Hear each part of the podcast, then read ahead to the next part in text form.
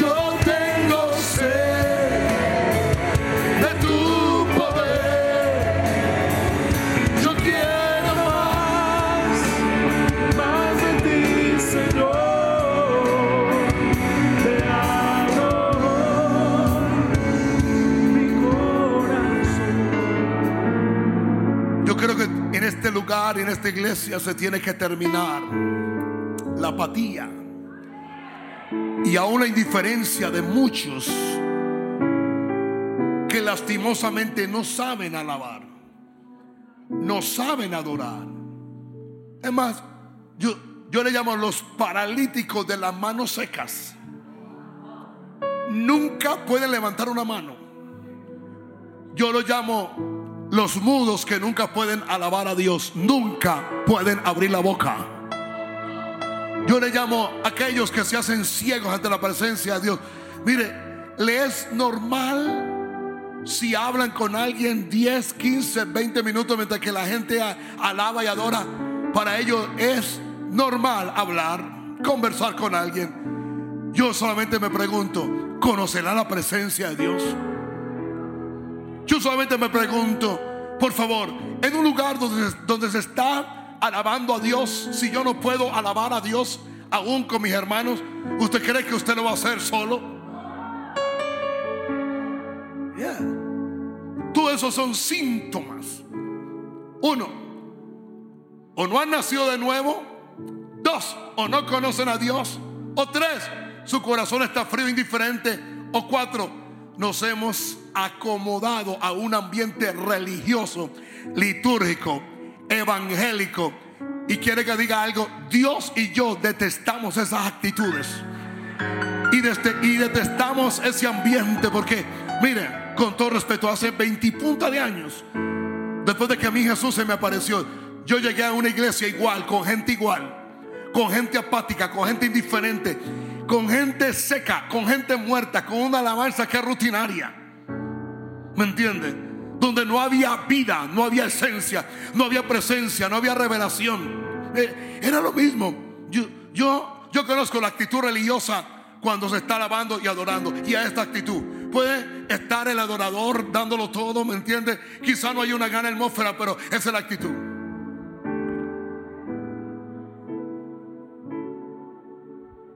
Estilo liturgia, liturgia católica. Gente igual como lo hacen en una misa. Simplemente con una misa evangélica. Hay gente que no puede ni levantar las manos. Hay gente que no puede decir aleluya o gloria a Dios. Yo, yo decirle algo. Mientras que alguien alaba y adora y usted habla, usted es un irrespetuoso a la presencia de Dios. Usted no respeta la presencia de Dios. Usted no conoce a Dios. Aleluya. Díganme algo hagan algo. Y voy a decir aquí a, más de uno, los, los milagros no se fabrican, pero los corazones se preparan para los milagros. Y la gente que más milagros necesitan son los más indiferentes, los más fríos o los que nunca asisten. Eso sí, si necesitan un milagro, por favor, ore, ore por esto, ore por, por favor, por favor, porque no quieren comprometerse. No quieren asumir la posición de responsabilidad personal. Dile a tu vecino, yo soy responsable del estado de mi corazón. Yo soy responsable del estado de mi alma. Yo soy responsable del estado y la actitud de mi corazón. Yo soy responsable más nadie. Ahora, yo le hago una pregunta. Con esa actitud y con ese corazón, ¿usted tocó a Dios esta noche? Si no lo tocó aquí, ¿usted lo va a tocar en su casa? Es ahí donde están desconectados completamente de Dios. Y es ahí donde aparece el diablo y hace esto y hace lo otro, acaba aquí, acaba allá, acaba con el uno, acaba con su pasión, acaba con su entrega, acaba con sus prioridades. Y entonces vivimos una vida como no tenemos que vivirla, que es de milagro en milagro. Dios no nos mandó a vivir de milagro en milagro. Dios nos mandó a vivir por fe y la fe trae milagros tras milagro. ¿Alguien está aquí conmigo, por favor? Su fervor se tiene que prender. Por favor, yo no quiero ver aquí ningún jovencito, ni de ningún ministerio, ni nadie que sea líder, que no tenga pasión para adorar ni para alabar. No, no, no, no. Uno viene, mire, yo vengo preparado, yo soy un hombre serio. Yo vengo de estar con Dios noche y día. Para ver a alguien.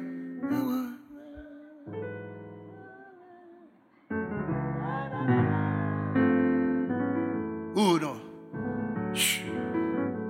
Y Dios listo para un gran banquete. Y algunos con una cara de aburrido, de tristeza, de apatía, de indiferencia. Y después pasa esto y lo otro y está buscando responsable. Le voy a decir quién es responsable. Usted.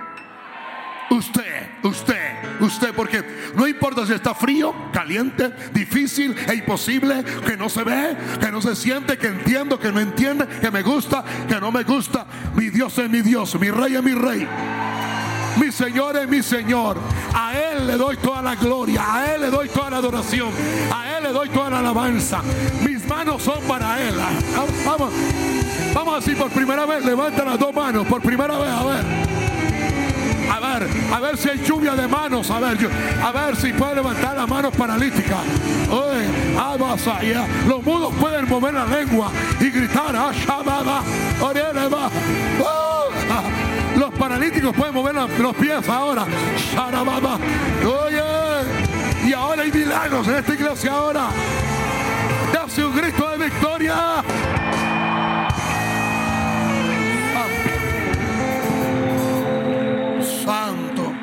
Por, un momento pensé que estaba en la iglesia episcopal evangélica. Bautista Huelellana muerta. Si usted está muerto, tiene una de dos conmigo. O lo resucito o lo entierro. Pero yo te voy a dejar por allá afuera oliendo a formoli y pudriéndote por ahí en la calle. Saca, tira, Dile a tu vecino, resucita. Que tu fe resucite. Que tu pasión resucite. Que tu alabanza resucite. Que tu adoración resucite. Que tu amor por Dios resucite. Que tu amor por el cielo resucite. ¿Alguien aquí lo puede quedar conmigo, por favor? Aleluya. Buena religión. Buena demonio de apatía. Buena indiferencia. Buena frialdad. Buena esterilidad. Buena toda actitud fría corazones fríos, religiosos, evangélicos. ¡Fuera! ¡Fuera, demonio evangélico! ¡Fuera! ¡Fuera!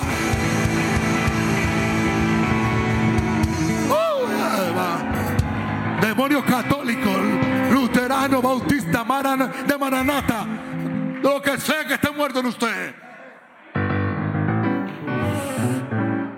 Mire, si yo voy a vivir una vida evangélica, aburrida y religiosa, prefiero irme para el mundo.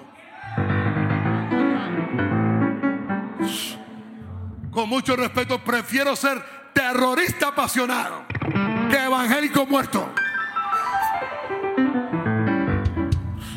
No puede ser que una persona del mundo tenga más pasión que yo.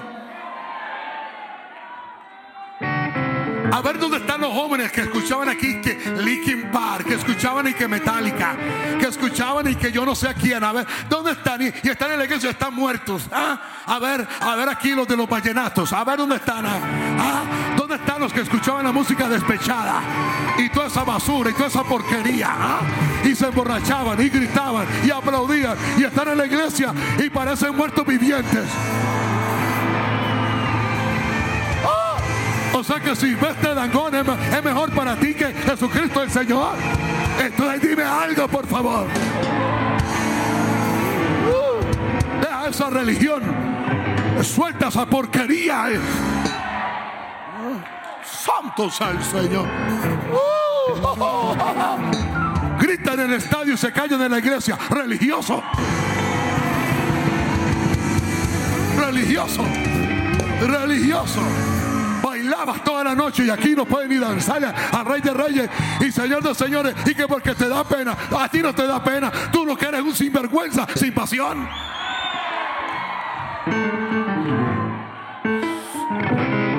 Santo, voltea a tu vecino y dile, bota esa religión al infierno, dile. Ahora vamos a hacer un exorcismo. Voy a volver a hablar de liberación, porque la Biblia no habla de liberación, la Biblia habla directamente exorcismo. Te voy a exorcizar ahora. Y a la cuenta de tres a vomitar demonio, demonio de religión. A la una, a las dos y a las tres.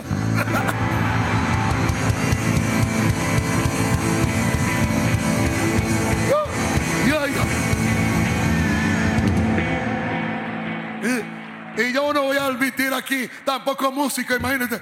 que, no, que tocáis ahí. Mira, mira, a ti, muchachos de la batería, y a los de la batería, mire, compárese con el baterista de Del Leppard. Sin una mano. ¿Ok?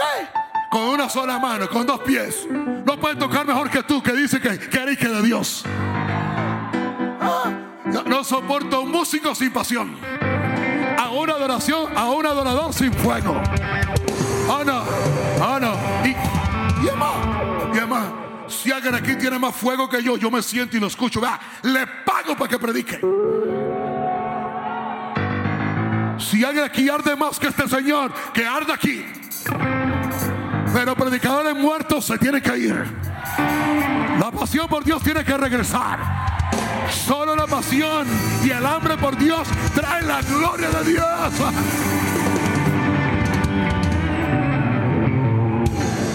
Y le voy a decir por qué le digo esto, porque si no, usted va a tener problemas. Porque Dios no es Dios de muertos. ¿Sabe por qué Dios no te responde a ti? Porque estás muerto. ¿Cuántos están vivos aquí, por favor? Entonces, aplaude hasta que las manos te duelan. Grita hasta que te quedas sin garganta. Adora con pasión al Rey de Reyes Señor de Señores.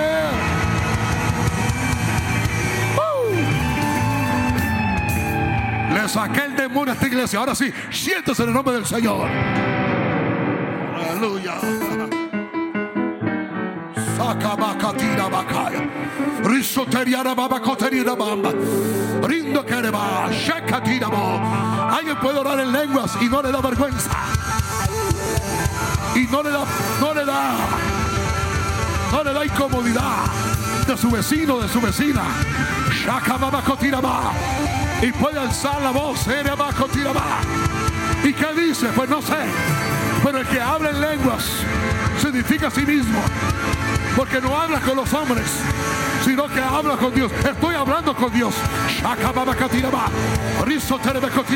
Y que estoy hablando los misterios, la sabiduría oculta, lo que hombre natural no entiende, lo que los demonios no entienden. Vamos, vamos, vamos, vamos. Ponte ese copete de religión.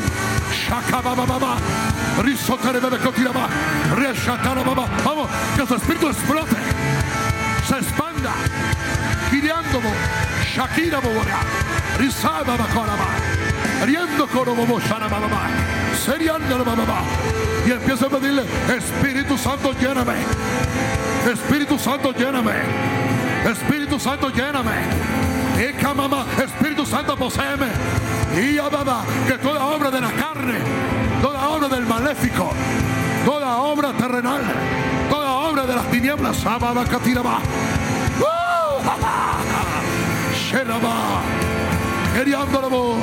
Espíritu de sabiduría, espíritu de revelación, espíritu de consejo, espíritu de enseñanza. Oh, poder de la fe para impartir. Padre, yo voy a influenciar el espíritu de muchos aquí. No la mente. Un impacto en su espíritu. Abacatiraba. Hey, hey. Sabiduría para oír, sabiduría para entender, sabiduría para recibir. Consejo de Dios. Y ahora, Señor, cámbianos. Señor, cámbianos. Señor, cámbianos. Señor, cámbianos. Señor, transfórmanos.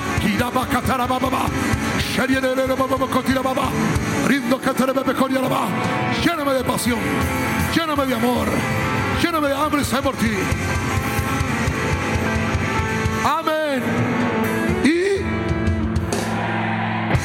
Un grito de victoria.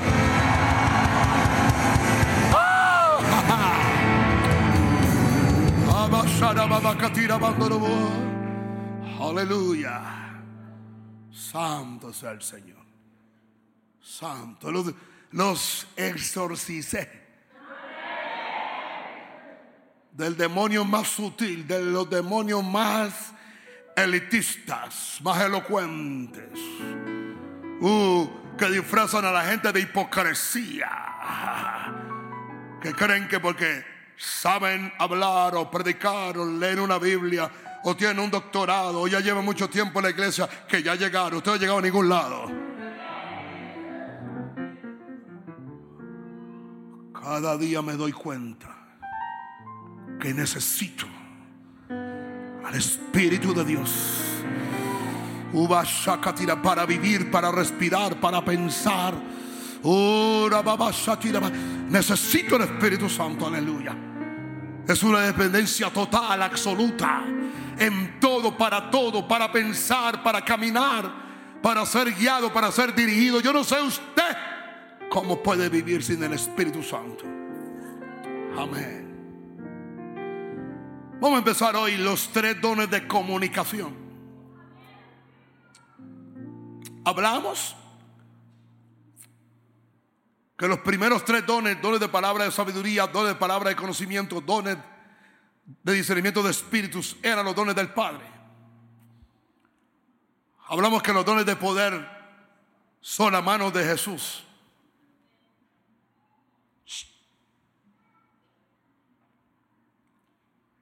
Y ahora voy a hablar acerca de los dones de comunicación, que es la boca de Dios, diga la boca de Dios. Vamos a hablar hoy del don de profecía. Y creo que tengo mucho que enseñar, pero también mucho que corregir y también mucho que cortar. Porque muchas veces este don que ha sido mal usado, porque mucha gente ha sido mal enseñada o nunca han sido enseñados. Y nunca sabe la, la proporción de cómo, este, cómo opera este don. ¿Qué, limita, ¿Qué limitantes tiene? ¿Qué operación tiene? ¿De qué manera se manifiesta? ¿Cómo puede operar sobre cada creyente? ¿Y de qué manera tiene ciertos límites para que sea el don de profecía? No el don de predecir cosas. Escúchame bien. Cuando la profecía entra en un estado de predecir el futuro o de hablar de algo que, que fue en el pasado, ya no es profecía. Simplemente el que está operando bajo el don de profecía está usando otro don llamado el don de palabra de sabiduría que trae la mente de Dios o don de palabra de conocimiento que tiene que ver con los acontecimientos de los hombres. La profecía nunca va a predecir. Quiero ser claro de una vez por todas. Así que cuando alguien habla por la, boca de Dios y quiere hablar acerca de predecir algo, ya no es profecía, aunque está profetizando. ¿Ok? En otras palabras, alguno de los dos dones de Dios, don de sabiduría o don de conocimiento, es investido con el poder de comunicar. Porque el don de palabra de sabiduría y el don de palabra de conocimiento requieren, requieren del don de comunicación, que es el don de profecía, para poder comunicar e impartir en el corazón de los oyentes lo que está viniendo de la mente o del corazón de Dios. ¿Estamos claros? Dígame algo, ¿estamos claros? En 1 Corintios 12:10 dice, a otro profecía. El griego literal dice, a otro el Espíritu Santo unge con la habilidad de profetizar. Dile a tu vecino, dile, es una habilidad del Espíritu. Dile, no se aprende. No es algo académico. Es una habilidad del Espíritu Santo simplemente viene sobre ti y Dios va a comunicar lo que Él quiere hablar al corazón del pueblo. Ahora, el don de profecía pertenece a la categoría de los dones de, dones de inspiración en la comunicación. Los otros dos dones son diversos tipos de lenguas y la interpretación de las lenguas. Me puedo adelantar un poco. Diversos tipos de lenguas fue lo que pasó en el aposento alto que medos, judíos y gente de Mesopotamia cuando vinieron al aposento alto dijeron, ¿quiénes son estos que escuchamos en nuestra propia lengua y alaban a Dios? ¿Me entiende? Y la interpretación de lengua es el don que viene del Espíritu Santo para poder interpretar cualquier mensaje que se da en lenguas. Cuando un mensaje se da en lenguas no es profecía, requiere de una interpretación. Ahora, los dones de comunicación también pueden ser llamados la boca de Dios porque ellos dicen algo sobrenaturalmente. El don de profecía es el primero y más importante del don en esta categoría, como el don de sabiduría en los dones de poder y comunicación del cielo, como los, el don de fe en los dones de poder, ahora en los de comunicaciones, el don de profecía.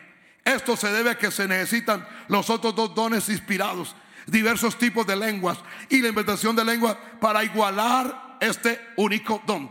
1 Corintios 14, 5. Así que quisiera que todos vosotros hablaseis en lenguas, pero más que profeticéis. ¿Qué qué? Profetí.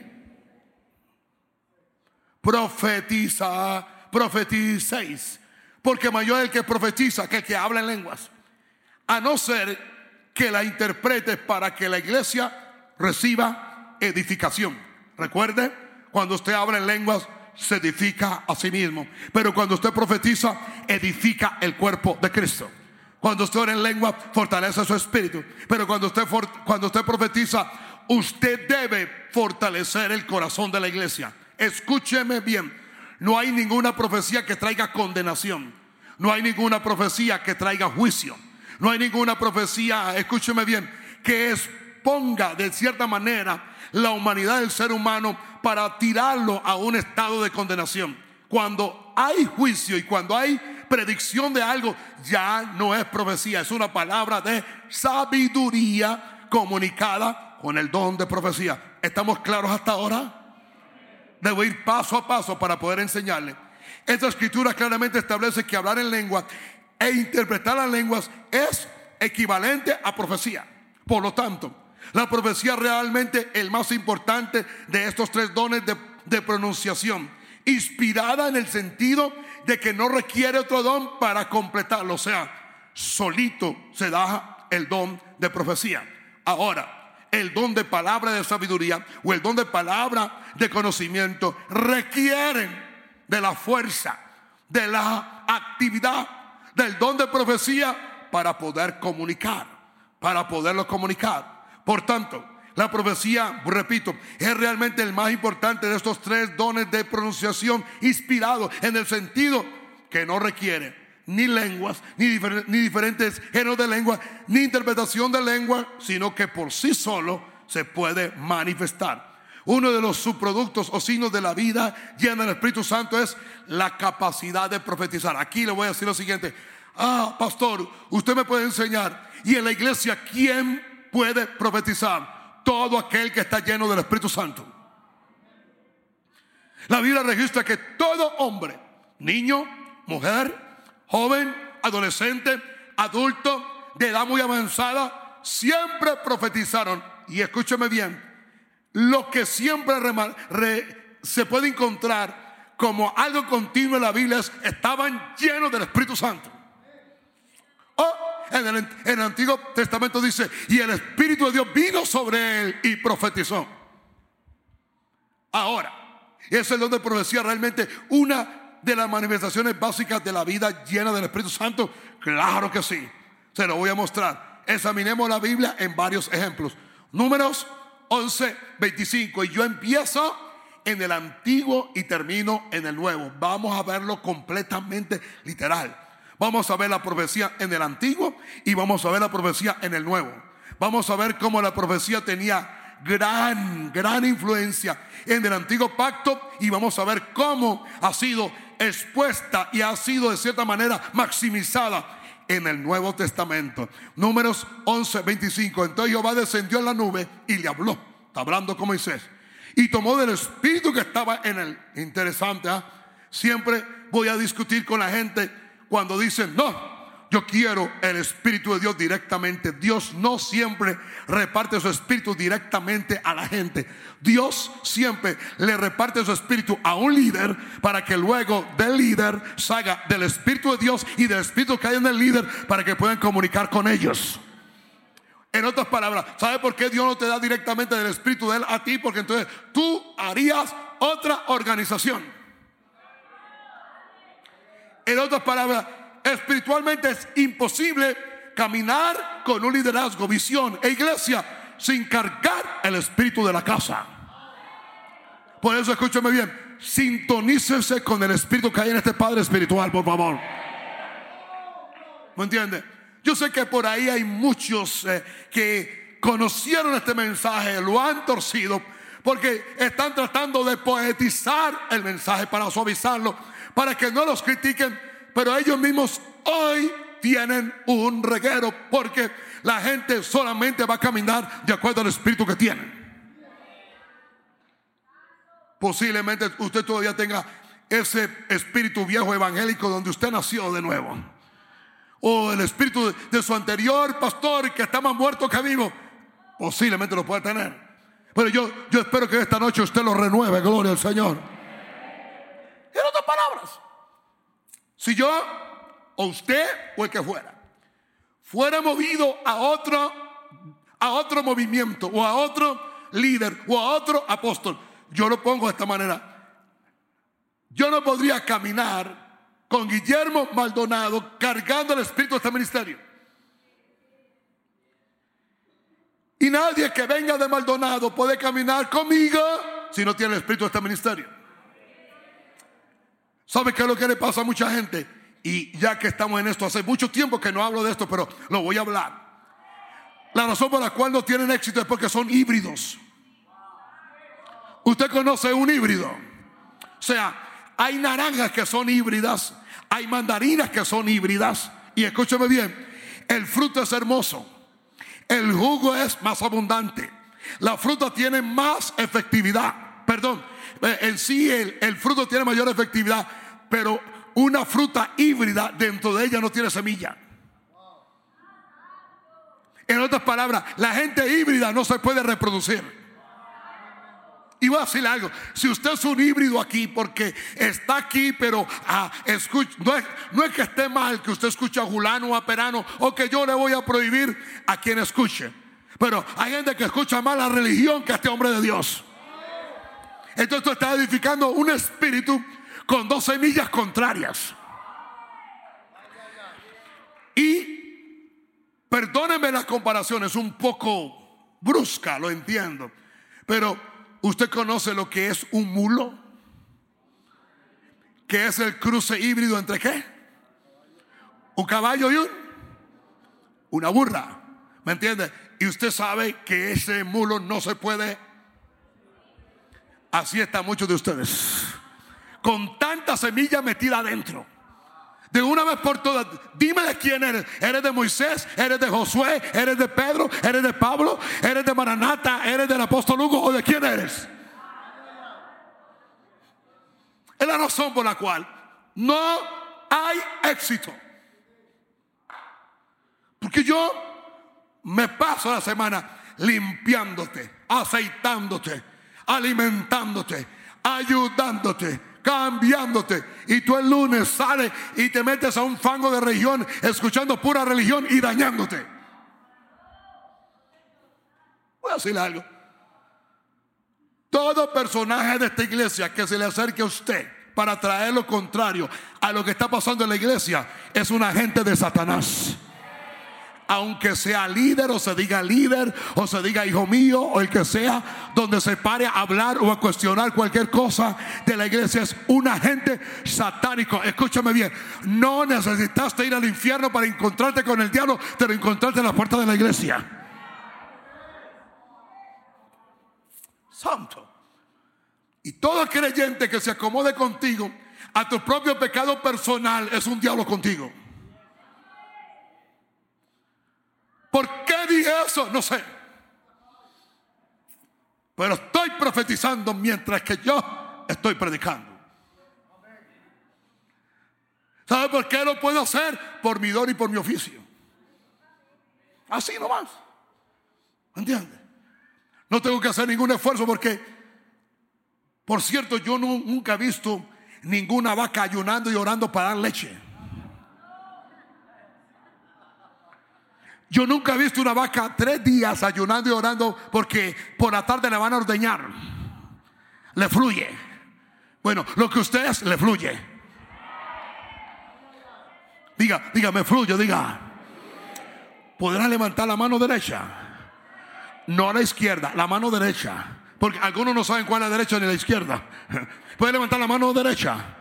Diga, yo renuncio a toda semilla de todo espíritu equivocado que de alguna manera yo he dejado entrar en mi espíritu. Eso me ha robado mi fe, me ha robado mi pasión, me ha robado mi entrega, me ha robado lo que el hombre de Dios está cargando. Ahora mismo yo renuncio a ser un híbrido, renuncio a tener dos semillas. Y ahora, Padre, en el nombre de Jesús, habla con el hombre de Dios, saca del espíritu que hay en él y colócalo en mí ahora, Padre. ¿Qué va a sacarte? Y ahora ore con la mano derecha levantada. Mano. Oh, yo veo ese espíritu. Yo veo ese espíritu. Ya.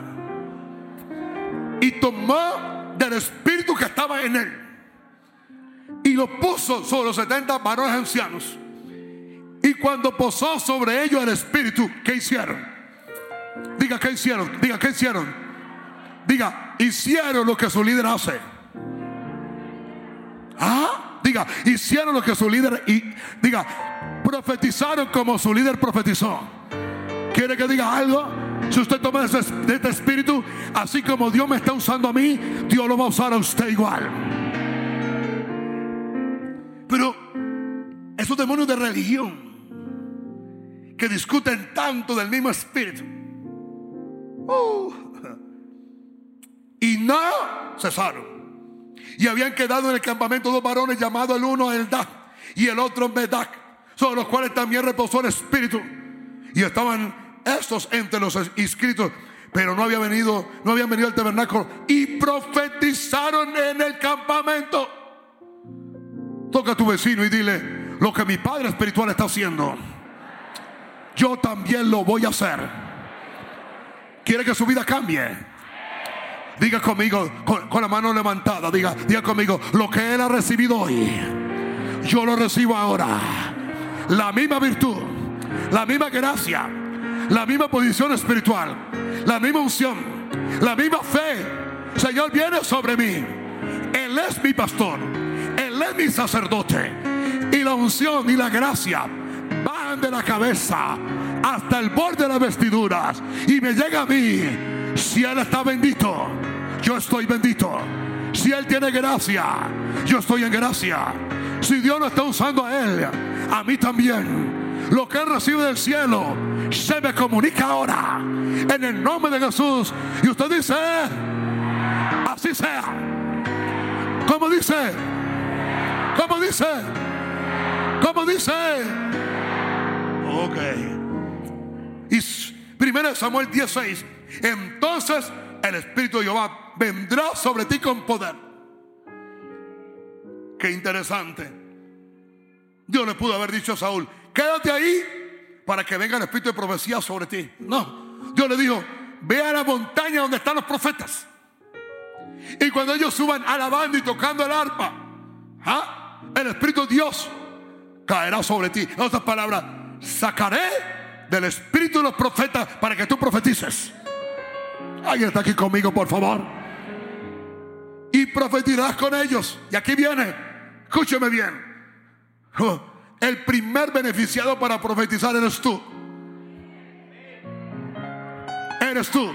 Porque todo aquel que entra en este don dice, y será mudado en otro, y será mudado en otro hombre. ¿Cuántos quieren ser mudados en otro hombre? Dice el verso 10, y cuando llegaron allá al collado, y aquí la compañía de los profetas que venían a encontrarse con él, y el Espíritu de Dios vino sobre él con poder y profetizó entre ellos. Primera Samuel 19, 20. Entonces Saúl envió mensajeros para que trajeran a David, los cuales vieron una compañía de profetas que profetizaban, y a Samuel que estaba allí y los precedía.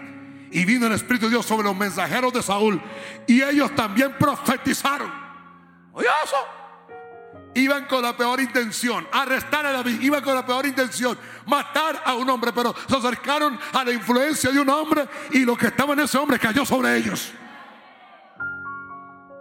Es imposible que usted no profetice Si usted no profetiza que usted está muerto espiritualmente. Lucas 1, 67. Y Zacarías, su padre, fue lleno del Espíritu Santo y profetizó diciendo. Lucas 1, 6, 7. Ok, mírenlo bien. ¿Ah? Diga, lleno del Espíritu Santo. Hechos 19, 6. Y habiendo impuesto Pablo las manos, vino sobre ellos el Espíritu Santo y hablaban en lenguas y profetizaban. De estas escrituras podemos establecer que todos los creyentes que están llenos del Espíritu Santo, diga, pueden profetizar. Dile a tu vecino, ¿has profetizado? Tenía yo una semana de estar caminando con el Señor. Una semana. De acuerdo a mis primeras profecías. El Señor Dios estaba conmigo, aunque Él nunca me dijo que era Jesús. Él es el que me estaba enseñando. Él fue el que me enseñó a orar. Pocas veces hablo esto, pero no voy a hablar. Él fue el que me entró a un cuarto y, me dijo, el lugar donde tú estás aquí, santo es, quítate sus zapatos. Y yo nunca había leído Josué. Arrodíllate aquí y empecé a orar. No tenía tres días y yo ya oraba en lenguas y no sabía. Y me acuerdo que el Espíritu Santo me dijo, me dijo en la voz de que me precedía, me dijo, profetízale a esa ventana. Ahí sí dije, ahora sí estoy loco. Aunque todavía sigo loco, ¿ok? No hay problema. Yo entiendo mi locura, pero mi locura es por Dios. Por sus misterios, por sus dones, por lo que Él tiene. Le voy a dar un verso que se le va a quitar la excusa a todos ustedes. 1 Corintios 14, 24. Póngamelo, rápido. Como el rayo. Pero si todos profetizan, dile a tu vecino, todos deben profetizar. Y entra algún incrédulo o indocto. Por todos es convencido, por todos es juzgado. Verso 31 del mismo capítulo. ¿Por qué podéis profetizar todos uno por uno. ¿Por qué? Podéis profetizar todos, diga, uno por uno. Para que todos aprendan y todos sean exhortados. Escúcheme, cuando hemos hecho un culto de profecía, ¿cómo hemos perdido nosotros en sí la realidad? Obviamente no debe hacerse en todos los cultos, pero debería haber un culto donde todos deberían profetizar. Digo, si están llenos del Espíritu Santo. Si esto es absolutamente posible, no solo eso, de hecho, las escrituras incluso animan a todos a desear ansiosamente el don de profecía. ¿Por qué no levanta la mano derecha y, Señor, que este don venga sobre mí? Yo lo necesito. ¿Sabe por qué? Me voy a adelantar un poquitico.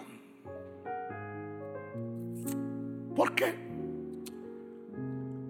La profecía que yo, tengo que, yo puedo tener por la mañana y que me puede variar por la tarde y que se puede aumentar en la noche, indica que aprendemos lo siguiente. En parte conocemos y en parte profetizamos. Escúcheme. Yo fui engañado por Satanás muchos años atrás, cuando era muy indocto y nadie me había enseñado. Y era que Satanás siempre dentro de mí venía a cuestionar lo que yo profetizaba. Y aprendí del Espíritu Santo que es que una profecía trae una fotografía o una imagen o una película de una parte de lo que Dios te quiere mostrar. A la próxima semana puede venir otra parte que va a concluir la otra imagen. Al otro mes puede venir la otra profecía que puede darte una parte de lo que tú puedes ver y entender. Pero si todos caminan en ese río del Espíritu y todos pueden profetizar animadamente y ordenadamente, la iglesia toda completamente puede tener la visión completa de lo que Dios quiere hacer. Por eso es que necesitamos el ministerio profético. Por eso es que Patrick Keller viene a Samueles. Nos dijo, vengo con otro profeta que él considera más alto que él. ¿Sabe para qué? Para él tenerlo como autoridad, para que él pueda juzgar lo que él va a ver. O sea que no vamos a tener uno, sino dos.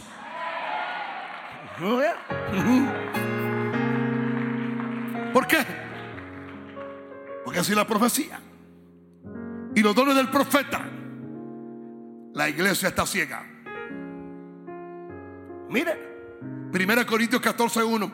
Seguía el amor. Procurad los dones espirituales. Pero sobre todo que profeticéis. Señala a tu vecino y dile, hey, que profeticéis. Ahora, dile a tu vecino, si lo vas a hacer, hazlo ordenadamente, bajo autoridad y que, dile, y que hay una autoridad.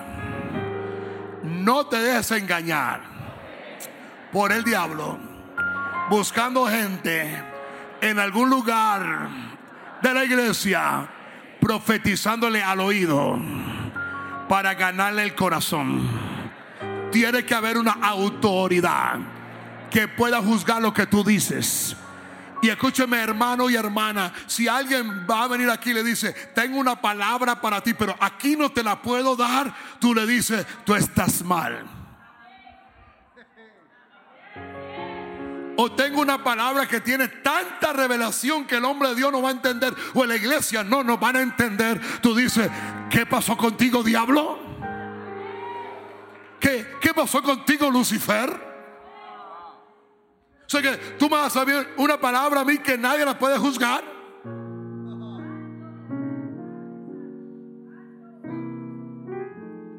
No hay cosa más incómoda en una iglesia que haya una adoración y alguien esté hablando al oído a otro.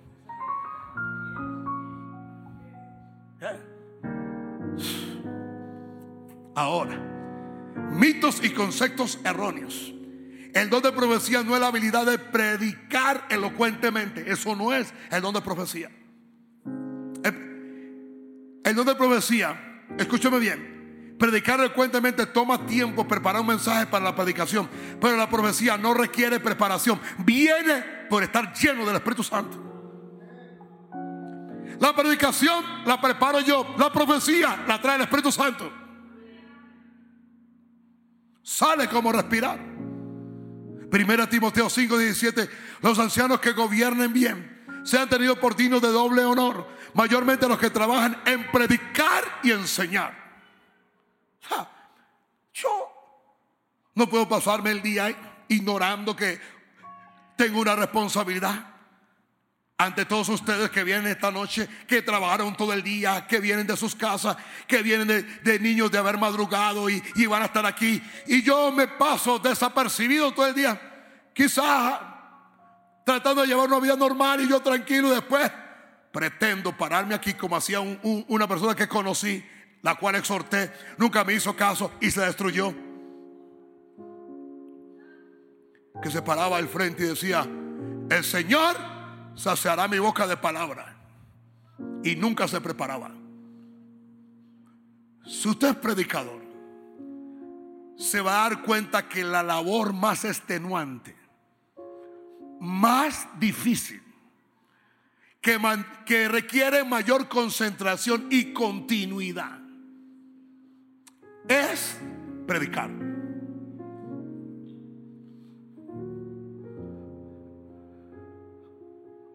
Hay predicaciones que a mí me han costado 20 años para poder predicar.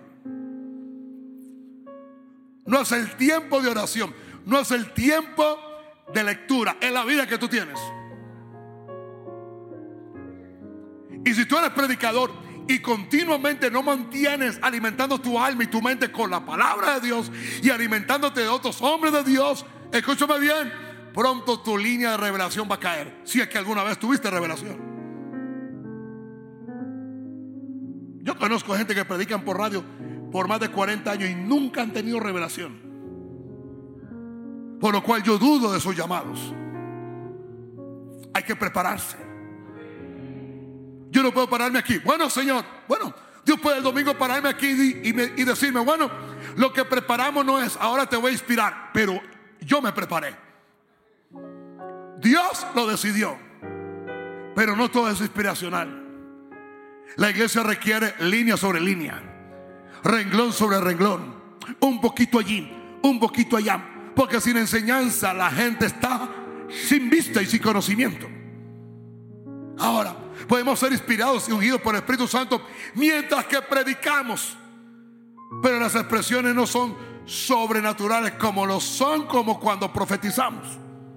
¿Me entienden? Yo puedo pasarme toda la hora enseñando sin ninguna apreciación de ninguna profecía. Pero cuando viene, yo sé que es del Espíritu Santo. Ahora, número cuatro, no es solo una predicación inspirada, como se menciona aquí. Predica la palabra. Esté listo en esté listo en temporada y fuera de temporada. Convence, reprende, exhorta con toda paciencia y doctrina. Hay una preparación. Tú te preparas para predicar y para enseñar. Y en el momento que tú estás ministrando, si el Espíritu quiere, te inspira y puedes profetizar. Según de Timoteo 4:2, que predica la palabra, que esté a tiempo, fuera de tiempo, reargulle, reprende, exhorta con toda paciencia y doctrina. Que no es el don de profecía no es astrología o adivinación o predicción del futuro. No es. Así que, si usted va a llevar a una señora porque es una profetisa, para que ella diga dónde fue que se perdió su perro,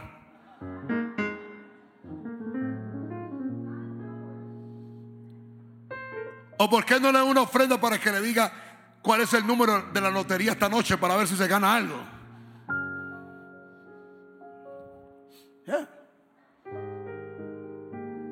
Como alguien que me decía a mí, eh, usted es un hombre de Dios, que, que Dios le muestre. Y yo le miro y le, digo, a mí Dios no va a mostrar nada de lo tuyo. Dios te tiene que mostrar a ti que es lo tuyo. Porque aún Elías y Eliseo dijeron, no sé qué le pasa a esta señora, porque a mí Jehová no me ha dicho nada. Todo hombre y mujer que se presente como que si lo sabe todo es un brujo. Eso es mentiras. Oye. ¿Y cuánta bruja y brujo hay por ahí? Han sido ellos los que han torcido este don. Han sido ellos los que han sido adivinos, instrumentos del mismo infierno. Yo estaba en una iglesia recién convertido, nacido de nuevo, hambriento por Dios cuando se paraba una señora, uy, quiere que diga algo. Yo detestaba que esa mujer se parara, irrumpiera al ignorante pastor y empezara a profetizar destrucción. Como me hubiera gustado saber lo que yo sé, para verme parado y decirle, bruja, cállese. Esa señora se para tan siquiera una vez cada tres meses. Y aquí dice el Señor, cortaré algunos para que aprendan otros. Eso se escucha mucho en las iglesias evangélicas. Es la forma de, atemorizar a los que están fríos. ¿Y sabe qué es lo tremendo? Es la forma como le dan a Satanás autoridad para matar a los que están en pecado. Y siempre profetizan hambre y juicio y destrucción. ¿Y sabe que lo que más me molestaba a mí? Le gustaba profetizar a todo el mundo y ellas no se profetizaban. Ni a ellas, ni a su matrimonio, ni a sus hijos rebeldes, ni a los diablos que tenían en casa. Todo el mundo estaba mal, pero ellas estaban bien.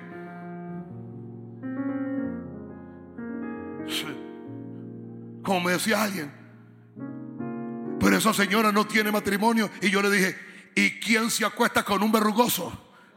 ¿Sabes qué es un verrugoso? Una, una serpiente. Hay mujeres que son, ay, sacatira. Ay, me dejó mi marido y, y quién se acuesta con usted, mujer. Yo creo que ni el diablo comparte la cama con usted. Una noche de esa le profetizas al diablo y lo matas.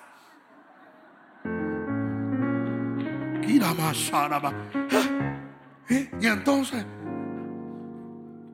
escúcheme, le voy a enseñar. ¿Quiere que les enseñe? O sigo con el texto que tengo ahí. ¿Es enseño o no les enseño? Ok. Cuando yo ahorita llegue a mi casa a comer, porque yo, yo como cuando llego a mi casa. O sea, yo no soy de, ay, me voy a engordar. Yo necesito comer ahora. Y tampoco como ninguna cosa que no tenga que caducar. A mí me sirve lo que es mío. Eso es asunto suyo, que, que esto aquí, que allá, que yo no sé. Eso es asunto suyo. A mí me dan lo que es mío. Mi esposa, cuando yo entro a la casa, ella no necesita ni al apóstol Hugo, ni al profeta Elías. Ella necesita al amor de ella, a Hugo. Aprendan. ¿Sabe por qué muchos están perdiendo el matrimonio? Porque, ah, imagínense, una vieja bien mandona profetiza a llegar a la casa a mandarme a mí. ¿Tú crees que tú vas a manipular a tu marido inconverso con tu don de profecía?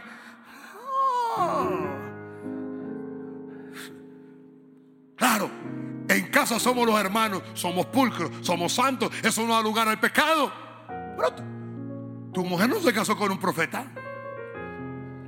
Tu marido no se casó y que con una profetisa.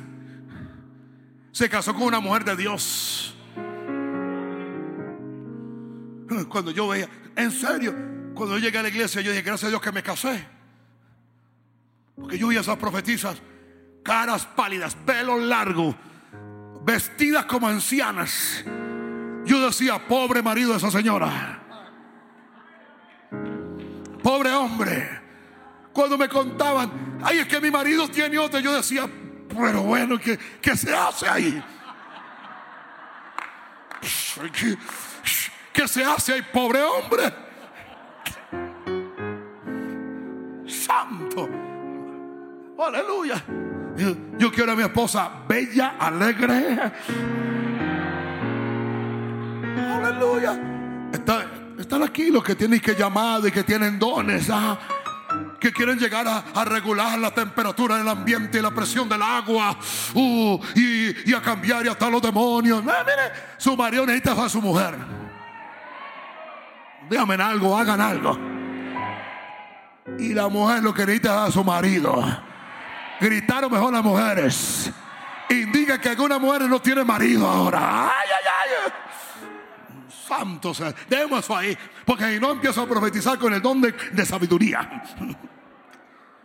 No es para orientación para buscar hechiceros o adivinos o nigromantes. No es para hablar con muertos. Ahora, vamos a darle una definición.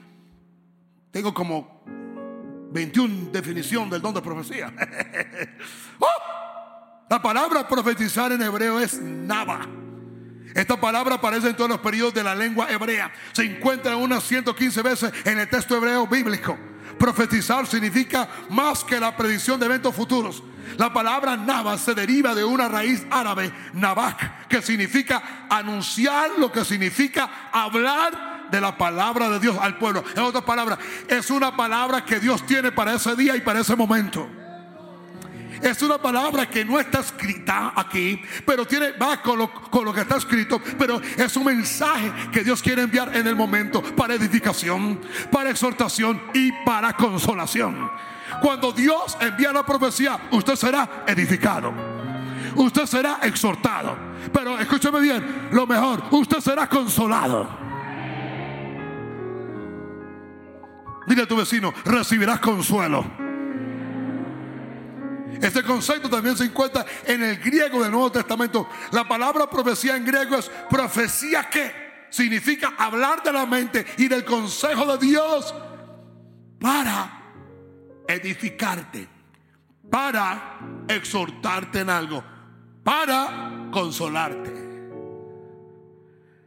La palabra griega relacionada significa decir, diga, consejos divinos. Diga, es hablar bajo inspiración. ¿Le enseño algo? Ahora que nadie lo llame por teléfono, le dé la profecía y después le cobre la iglesia. Hay gente así. Hay gente así. Toca a tu vecino y dile, nunca te dejes manipular por profecías. Y le voy a enseñar algo. Si alguien le dice, tengo una palabra de Dios para usted, ¿sabe? Le dice, muy tremendo, muy bien, ven y me lo das ante una autoridad.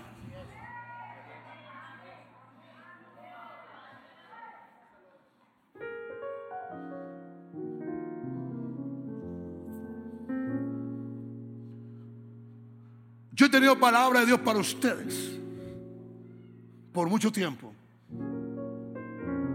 Y aunque me vino, y aunque lo tengo, yo sé que no es el momento que ustedes sobrelleven lo que Dios les quiere decir. Ahora, yo podría usar lo que Dios me dijo, conociendo sus vidas, conociendo sus falencias, porque soy su pastor, puedo discernir, sé lo que me han hablado, sé cómo viven y puedo manipularles el corazón. Pero voy a decir algo. Los puedo manipular un tiempo. Me puedo aprovechar de ustedes un tiempo hasta que Dios me juzgue. Es el don que usan muchos hombres, jovencitas, para llevarlas a ustedes a la cama. Tengo que ser directo. Yo tengo un muchacho en Bogotá, buenísimo. Porque estaba al lado de uno, mire, un hombre que podía estar hoy al nivel que está el hindú. Un profeta poderoso. Y él era su hijo. Me conoció a mí. Aprendió estructura. Pero le costó mucho integridad. Yo enseño estos dones con integridad. Conocí a un hombre muy rico de una parte donde él movía todo un departamento. Un magnate el hombre. Pero hacían cosas ilícitas. ¿Sabe qué hacía este muchacho?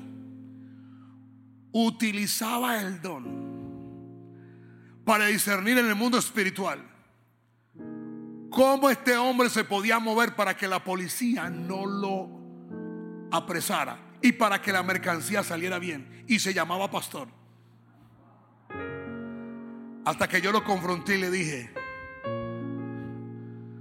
mi hermano, tú eres un brujo. Mariano tembló. No, Mariano, tú no eres, tú eres un hombre de Dios, Mariano. y escúcheme. Le dije, lo próximo que vas a hacer es caer en actos sexuales y morales con la muchacha que es tu novia. Porque escúchame bien, cuando alguien viene y corrompe un don, lo próximo que viene es lo inmoral. Escúcheme. Cuando alguien predica por dinero, lo próximo es el adulterio. La pornografía, la masturbación, perdóneme que le hable abiertamente. Porque la gente se corrompe. ¿Sabe por qué? ¿Sabe por qué? Porque la herejía de la carne es como el adulterio. Que nace del orgullo del hombre por no tener integridad para poder manejar los dones que son diamantes que Dios coloca en el corazón de ese hombre.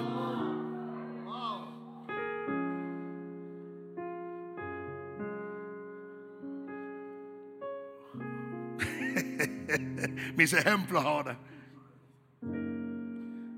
Aún en la serie de los, defensores. Usted lo puede ver. Usted no ve la serie de Marvel, véalas, son buenas. No, no, no hay lenguaje corrupto, obsceno. Pero entre ellos siempre la vivencia de que si el don que tienes puede con la personalidad que tú tienes. Aún uno renunció al don que le dieron porque el don lo estaba destruyendo a él. Como yo le digo a mi esposa, hay cierta gente en la iglesia tan orgullosa, tan petulante, tan envidiosa, tan competitiva. Y ahora estoy profetizando y llama a exhortar.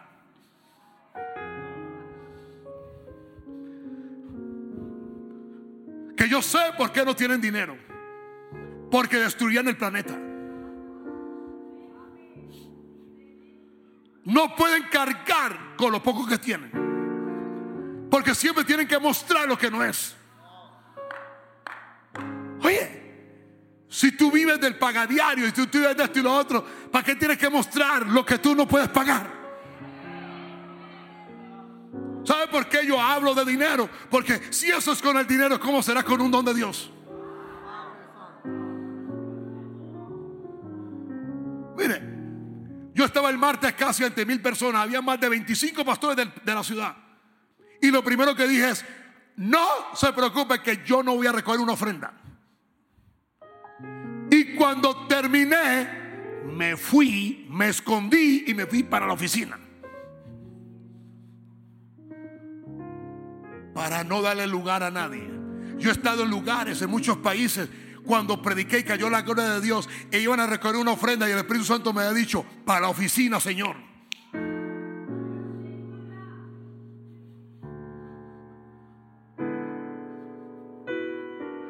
¿Cuántos adoradores se han destruido con el don y la unción que Dios les ha dado?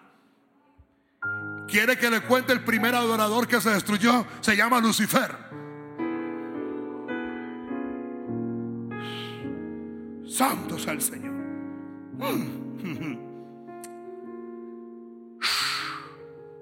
Dile a tu vecino que nadie te controle a base de profecías. Escúcheme. Escúcheme. Que nadie usted le profetice quién va a ser su esposa.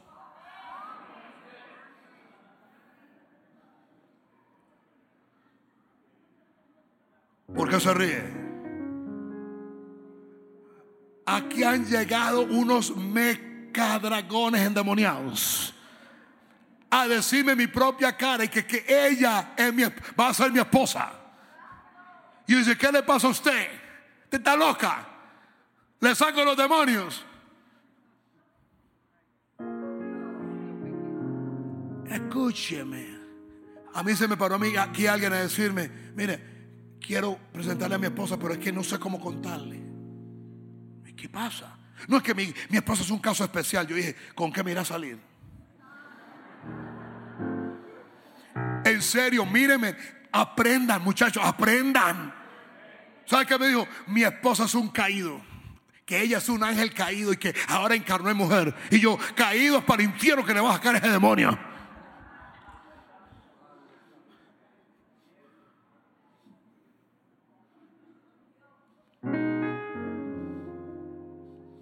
Y si una muchacha aparece y te profetiza, Dios me dijo que tú y yo durmamos hoy. ¿Ves cómo abrió los ojos ese muchacho? Se puso blanco,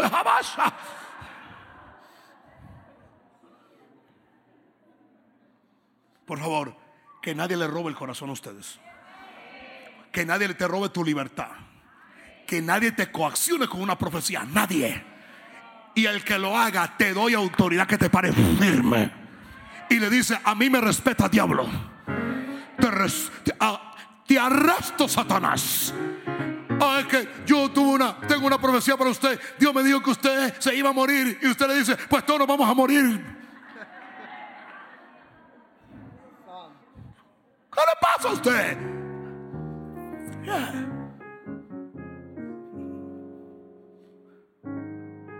¿Cuánta gente está destruida hoy? Porque vino un pastor o trajeron un profeta y dijo, esa es su esposa y ese es su esposo. Y se casaron y los dos son miserables. Hello. Voy a decirle algo. Si el matrimonio en Dios, con Dios, es difícil.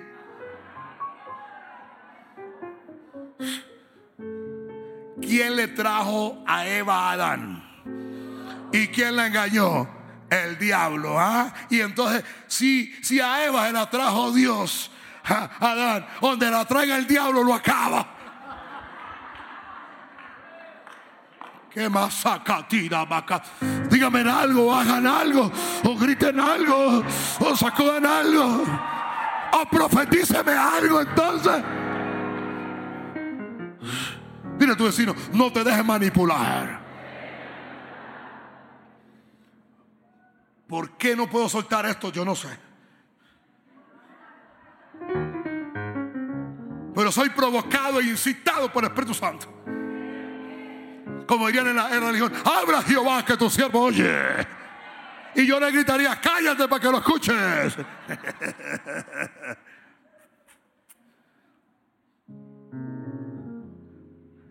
Entonces tu esposa viene y dice, mi amor, Dios me dijo. Y tú dices, wow, Dios te dio, cuéntamelo todo. Y después que termine le dice, bueno, muy tremendo, pero hasta que Dios no me lo diga personalmente, yo no lo creo.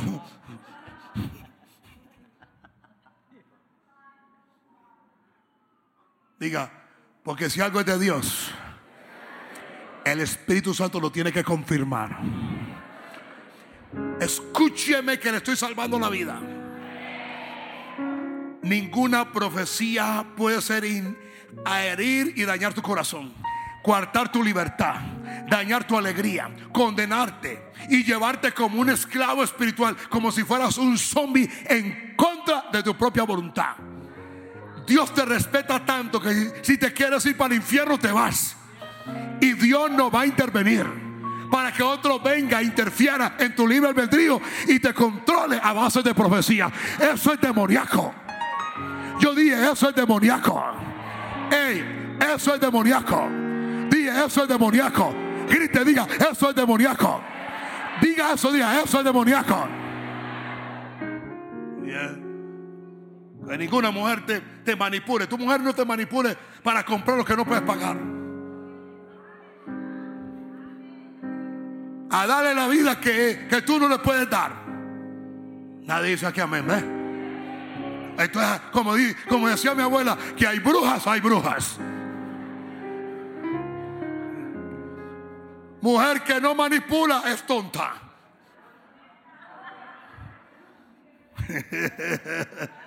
Ay, bendito sea el Señor.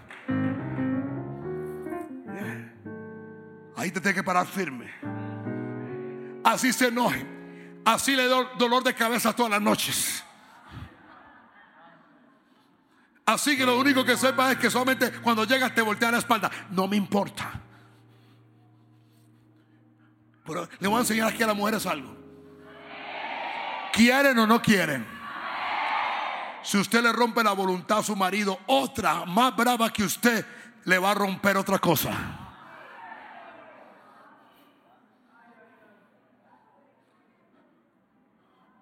Tú nunca puedes confiar en un hombre o una mujer que su pareja lo controla y lo manipula. No puedes.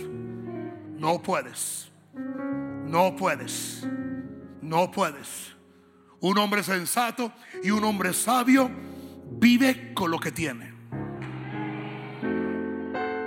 Yo no nací con lo que tengo. Lo que tengo Dios me lo dio. Por su gracia, por su amor. Pero por dos cosas. Por mi disciplina, por mi orden financiero y por mi sabiduría.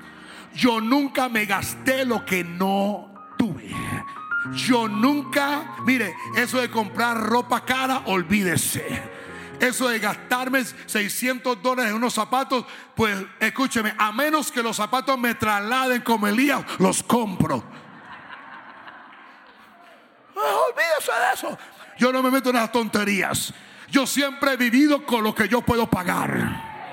Ah, he conducido con lo que está pago. He comido sin tener que fiarle a nada a nadie. Yo no sé a quién estoy hablando aquí. Creo que estoy hablando a algunos hombres que todavía tienen miedo. O se amarren la correa o les pongo una, una falda.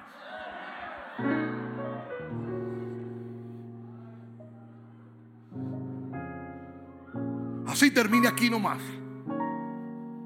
Yo nunca le fabriqué una fachada a estas niñas de que ellas, que eran millonarias o eran ricas. Nunca. Jamás. Jamás. Ahora es que son muy elitistas. Que no les gusta el sancocho, pero se lo comen. Lo que hay en mi mesa se lo comen. ¿Me entiendes?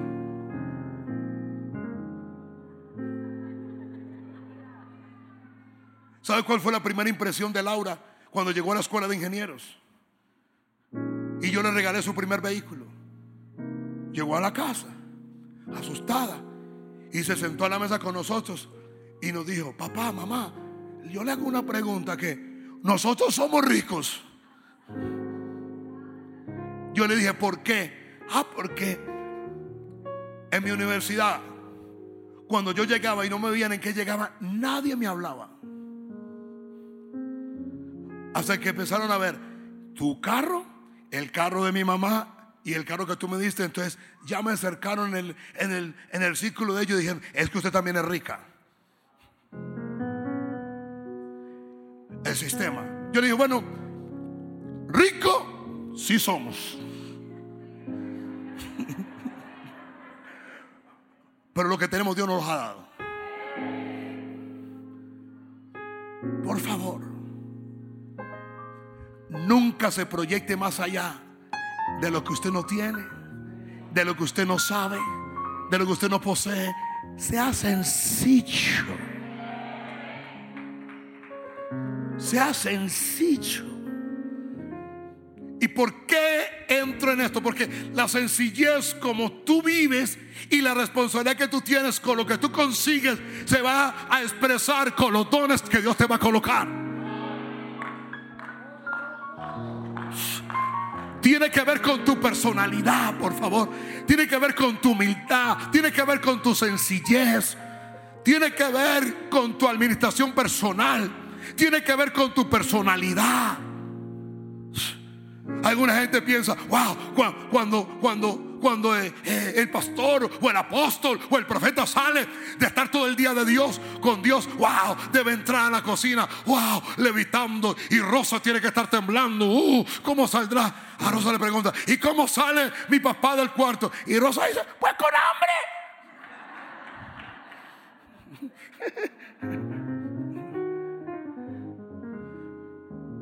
Yo no tengo que cambiar mi actitud, ni mi voz ni ser una persona alegre y jocosa. Yo soy alegre, yo soy jocoso. Me gusta reírme, me gusta molestar. Me gusta hacerle broma a la gente. Ay, bendito sea el Señor. No me gusta la gente mal geniada, con cara de revólver, con gente que, que no saludan. No me gusta la gente que no se ríe. No me gusta esa gente religiosa. Pásame esa Biblia.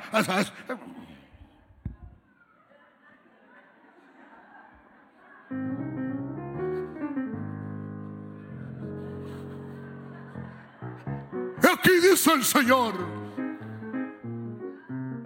Un día me fui a evangelizar con un loco de esos. Ay, santos. Con razón, con razón no se salvaba a nadie. en todo parque allá, con Maturín, con todo, había más ladrones y pillos que nosotros. Y entonces que él se creía Oseas, o yo, otra palabra, o sea que no era nada. Pueblo mío, pueblo vivió, escucharme que bien. Y yo, con razón nos iban a pegar. ¿Qué vas a tirar acá? Un día estamos en una relojería, eh, creo que en la, Cartier, estamos comprando un regalo para, para, para mi papá y había una persona conmigo y viene el Señor, oye un Señor, pero bien, bien, bien decente con nosotros, nos trató de, maravilla y esto y lo otro. La que está con el lado lo coge. La esposa está ahí y le dice, dice el Señor que tú tienes otra mujer. Mire, ese Señor le cogió la mano y le dijo, usted podrá ser pastora, podrá hacer lo que sea. El Señor se puso pálido. Le dijo, ah, ¿por qué mujer? Y porque me lo dice que ahorita que la conozco. Le voy a dar cinco minutos para que se salga de aquí. Porque si no, le va a hacer una pistola a usted. Entonces la gente sale, el diablo, eso no es el diablo. Y voy a decirle algo bien claro, eso no es Dios tampoco. Porque si Dios hiciera eso, entonces haríamos un culto aquí para sacarle a todos aquí los trapitos que todos tienen. Y Dios no es así. Lo que tú hablas en el secreto con Dios, se queda con Dios. No hay tal asunto que Dios va a venir a decirte a ti cómo desvestir a tu hermano. No, Dios te va a decir cómo cubrirlo, cómo vestirlo, cómo tener misericordia, cómo restaurarlo, cómo llevarlo al arrepentimiento, cómo llevarlo a la restauración, no llevarlo nunca a la condenación. Por eso fue que este don se apagó.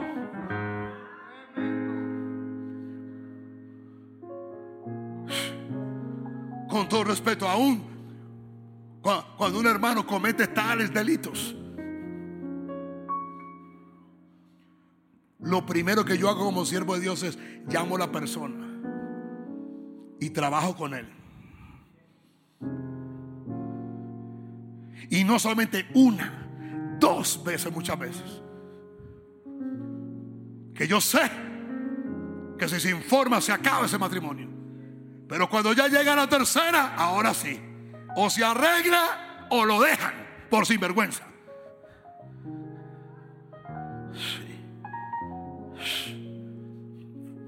Hay que saber usar este don. Hay que saber usar los dones. Nunca lo hagas para tu vanagloria. Nunca lo hagas para tu fama. Nunca lo hagas para tu aceptación. Nunca lo hagas para recoger dinero. Nunca lo hagas para manipular corazones. Nunca lo hagas para tomar los más débiles para tú controlarlos. Nunca lo hagas para robarle la libre expresión y espontaneidad a cada persona. Aquí toda persona tiene que tener espontaneidad, esperanza, alegría, gozo, porque en la casa del Señor nadie tiene que sentirse coartado, manipulado, controlado. Nadie tiene que sentirse atemorizado. Ay, ay, es el pastor Abelino. Uh, no. Ámelo. Respételo. Honrelo. Pero miedo no. Mi esposa me ama, me respeta, me honra, pero miedo no. Yo la amo, yo la respeto, pero miedo no. Tanto así que mis hijas y yo teníamos un juego que me, mis hijas me decían, le voy a contar a mi mamá. Yo decía, tengo una noticia para ti, que es tu mamá, no la mía. Para algunos aquí, es la mamá de él también. Qué masaca tiraba, riendo que era. Ah, di, no tengo miedo. tiene que decir eso tiene que decir eso. Diga, amo, honro, respeto, pero miedo no. El miedo, el miedo es la fuerza negativa que Satanás utiliza para destruirme. El miedo no es de Dios. El miedo es del infierno. Miedo fue lo que se convirtió. Dilo, dilo. En Adán cuando pecó y murió espiritualmente. Yo amo, yo respeto, yo honro. Yo no tengo que venir a la iglesia. Diga, diga, diga, no tengo. No tengo ninguna obligación. Yo quiero venir. Yo quiero servir. Yo quiero servirle a Dios. Lo hago con libertad, lo hago con libre albedrío, lo hago con espontaneidad, lo hago con amor, lo hago con expresión. Me puedo expresar en mi iglesia. ¿Alguien me está escuchando aquí, por favor? Porque si usted no tiene espontaneidad espiritual, usted no va a crecer espiritualmente.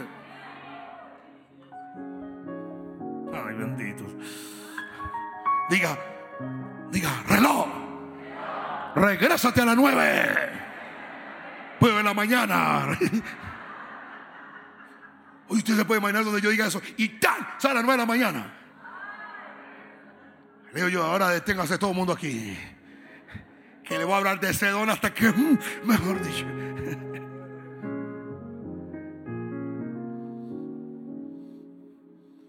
Usted debe sentirse en un lugar ¿Por qué Dios habló esto? No sé. ¿Por qué Dios lo está expresando de esta manera? No lo sé. Traje 21 correcciones y mire lo que, lo que el Espíritu Santo hizo.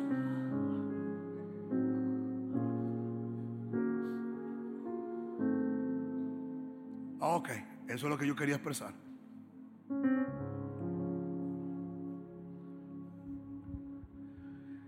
El día de mañana que usted decida voluntariamente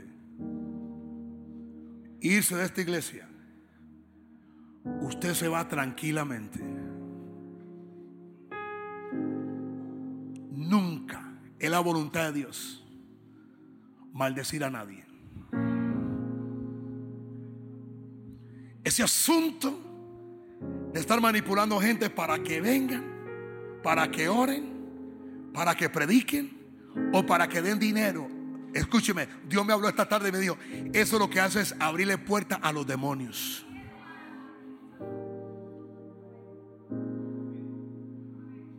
En la religión mantiene a todo el mundo condenado. Y todo el mundo mantiene como esclavo. ¿Me entiende? Hasta que de pronto cae un rayo y dice, llegó Jesús y me estoy comiendo un chicle, me quedé. Pastor, comiendo chicle yo puedo llegar al cielo. ¡Oh! Y más. No sé si el chicle es eterno que sigue materializado o te lo tragas o te glorifica, pero que llegas, llegas. Ay, bendito sea. Ay, esta gente. Es que hay tantos mitos, mis hijos.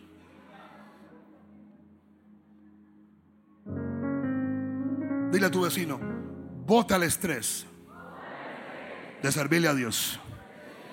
No confundas responsabilidad profética con estrés emocional.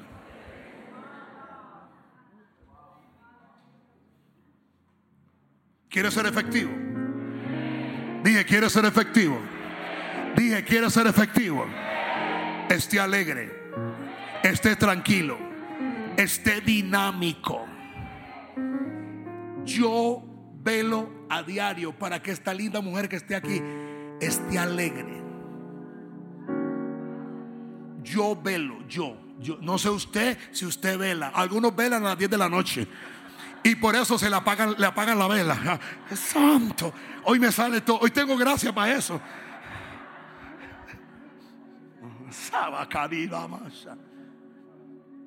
Que yo no quiero ver una mujer triste. Y aquí voy para algunas, santo. Enlutadas. Le pregunté ayer a un hombre Salieron de trabajar porque me están haciendo un trabajo y me lo encontré en el restaurante y lo vi comiendo a los cuatro.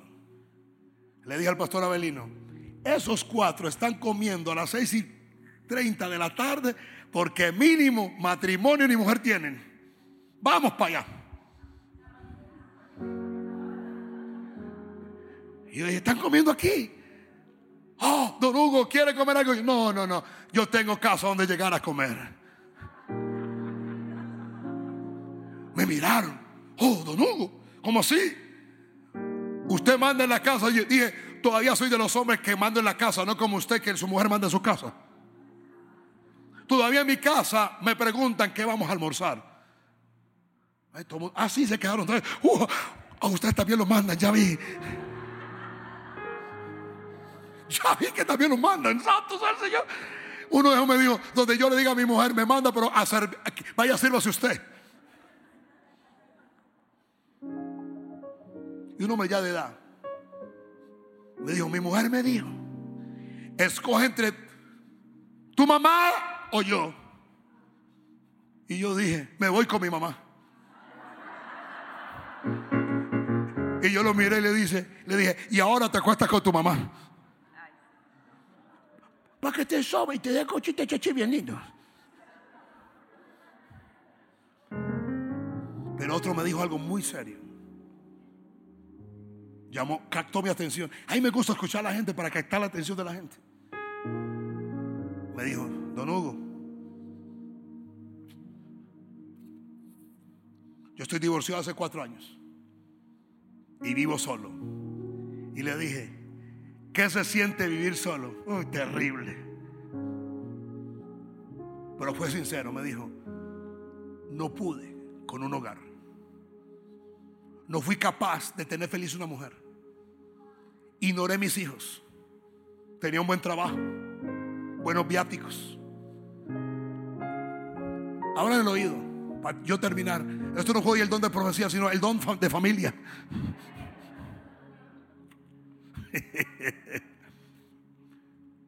Me dijo, cada vez. Ah, yo le pregunté, ¿cierto que como tú andabas para arriba y para abajo, tú no te soportabas tres días con tu mujer? Dijo, igualito. Al, tercer día yo me quería ir.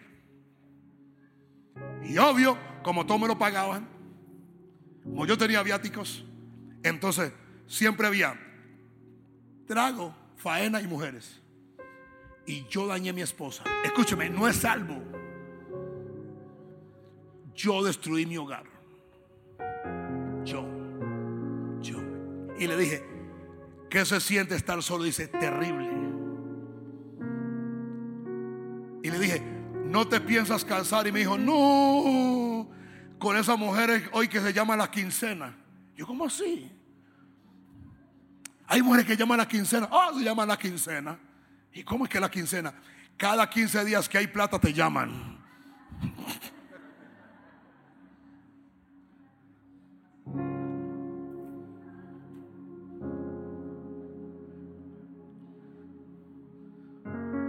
Terminé aquí? ¿Qué fue lo que pasó? Algún espíritu del cielo vino y me, me tomó a mí.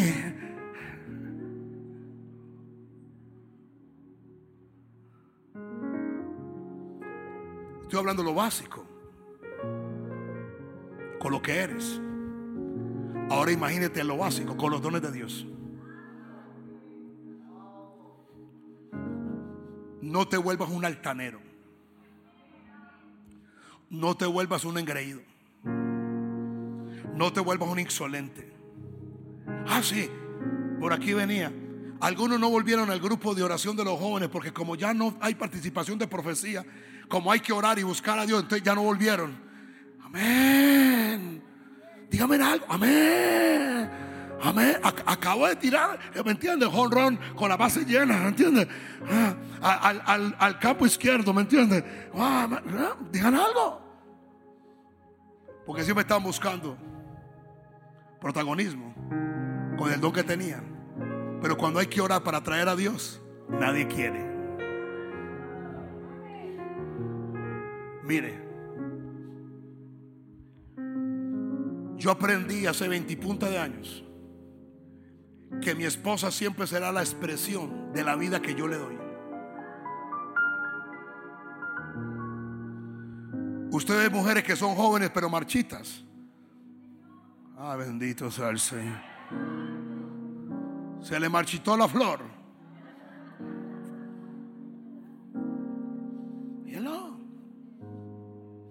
No la culpe a ella. Es usted. Usted conoce mujeres irritadas. No la culpe a ella. Mírese usted. Y los hijos son la expresión de lo que hay en ese matrimonio. Mire, mi hijo por ahora tiene impedimentos naturales, lo cual hemos ayudado para que desarrolle dones espirituales. Y lo espiritual que tiene ahora se sobrepone a lo natural. Mi hijo nunca iba a caminar. Necesitaría un corazón. Iba a morir en los primeros cuatro años. Y ahí está y no tiene un déficit de desatención. Es respetuoso, no es pataletoso, no le pega a nadie, no muerde a nadie. Y ustedes tienen hijos allá en la escuela dominical que muerde a alguien y usted le da un premio. Hoy muerde una niña, mañana te va a patear la mujer. Porque aprendí eso. que nadie aquí tenga un don o una gracia o un favor de Dios para creerse mejor que otro. Si tengo un don, si tengo una gracia, es para servir, lo cual me hace inferior a mi hermano. ¿Cuántos se van a hacer inferiores a su hermano para poderle servir? Jesús se arrodilló ante el Padre, se arrodilló en Hexemaní y se arrodilló para lavar los pies de sus discípulos. Indicando, indicando, se arrodilló ante el Padre, se arrodilló ante la situación que tenía que afrontar y se arrodilló ante sus propios discípulos. Por eso cargaba toda la cantidad de poder que tenía. Y yo termino por hoy. Consejos divinos, hablar bajo inspiración. El don de profecía puede definirse como la expresión inspirada de un lenguaje conocido. Bajo tal inspiración, todos los pensamientos y palabras no se originan dentro del creyente, sino que fluyen directamente de Dios. La inspiración que viene de este don otorga la iluminación de Dios al creyente. El simple don de profecía no contiene ninguna revelación. Escúcheme esto. Se manifiesta para edificar, exhortar y consolar. Levanta la mano al cielo por ahí. Santo Espíritu, anhela este don. Anhela este don. Anhele la integridad. Anhele la pureza de corazón. Anhele la sencillez de corazón. Padre, saca de nosotros toda cosa vana que provoca vanidad.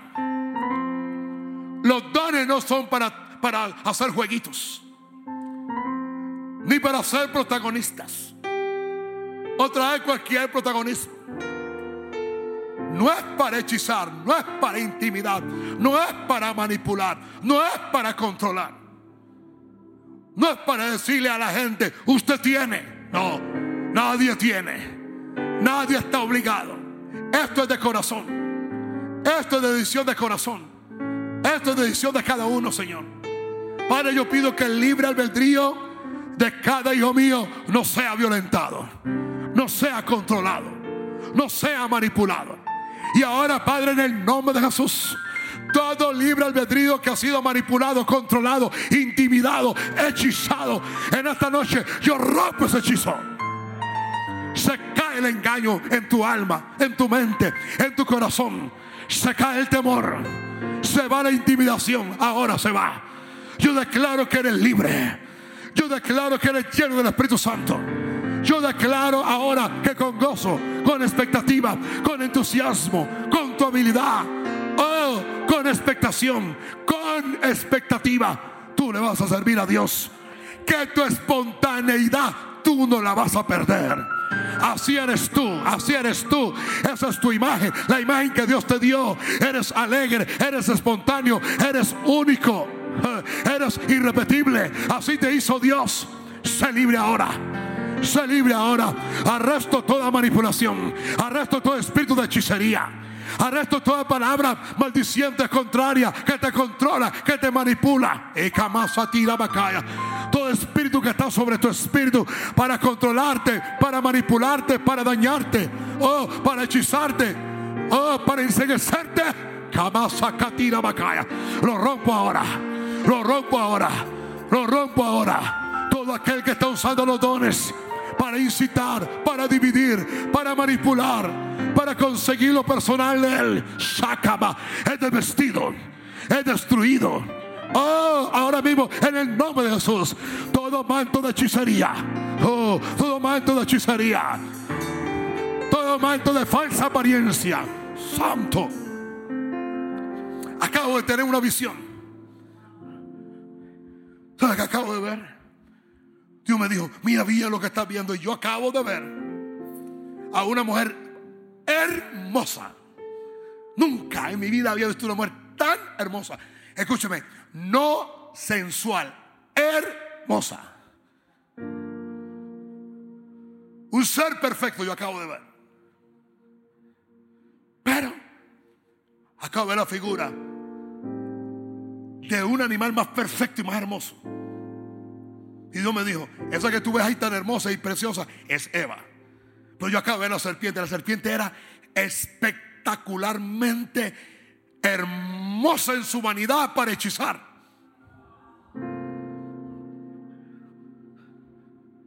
La serpiente, antes de hablar con Eva, la hechizó con su apariencia. Yo la vi. ¿Y cuántos de ustedes están detenidos? Por el hechizo de un ministerio falso.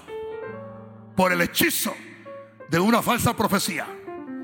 Por el hechizo de una maldición de que alguien te dijo que está maldito. Por el hechizo de cualquier autoridad espiritual que solamente te quería para su propio bienestar y para su propio provecho. Y ahora como apóstol del Señor, ahora sí, con autoridad con el dominio que Dios me ha dado. Ahora yo tomo autoridad sobre toda cada alma que está al oído de esta pronunciación. Se rompe todo hechizo. Se quita toda ceguera. Toda sordera espiritual. Toda, toda forma que entontece tu espíritu. Que te roba tu espontaneidad. Bakaya. Corianaba. Sheila, ven acá. Ven acá, Sarabakatira Bakaya. Corianda Bakatira Basarabakaya. Y Kamasatira Bakoriana Banda. Oh, sea Baba Bakatira Bakaya. Ya. Dime si estoy bien o estoy mal. Tú me puedes decir bien, ¿me entiendes? Pues tú has estado orando las últimas dos semanas que Siempre que vas a subir o ir a un nuevo nivel de consagración y de entrega y, de mucha búsqueda, un, aparente temor se apodera de ti que roba toda tu espontaneidad y te llenas de tanto miedo que te enfermas. Así es. Wow. Uf. Uf, caramba. Es un miedo que ha venido a ti desde muy niña, aún estando en el lecho donde tú dormías. Es un temor que viene a ti. Es cierto. Amén. Amén. ¿Sabes una cosa, hija?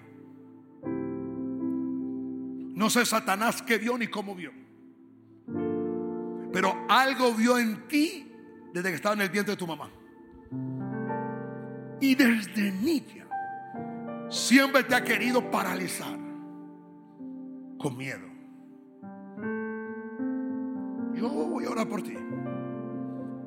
Quiero verte en ese altar, en una explosión de lo que tú eres. Sheila es Sheila.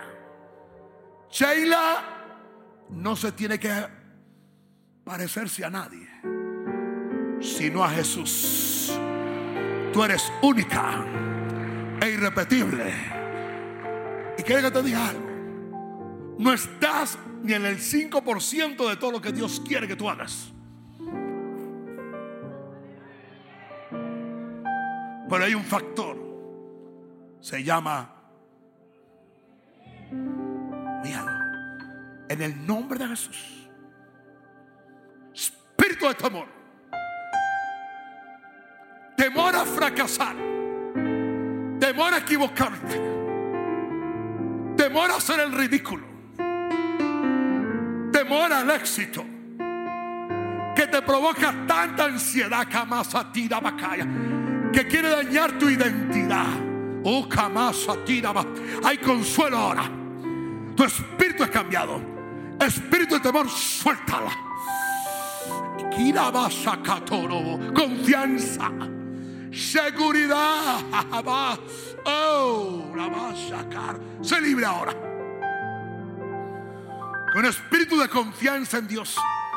Dependencia del Espíritu Santo venga sobre ti. Uh, y ahora bendigo tu vida. Bendigo tu ser. Bendigo tu espíritu.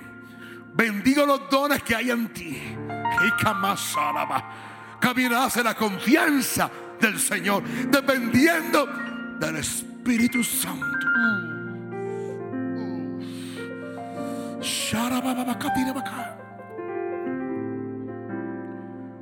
Fluyes, Espíritu, fluye.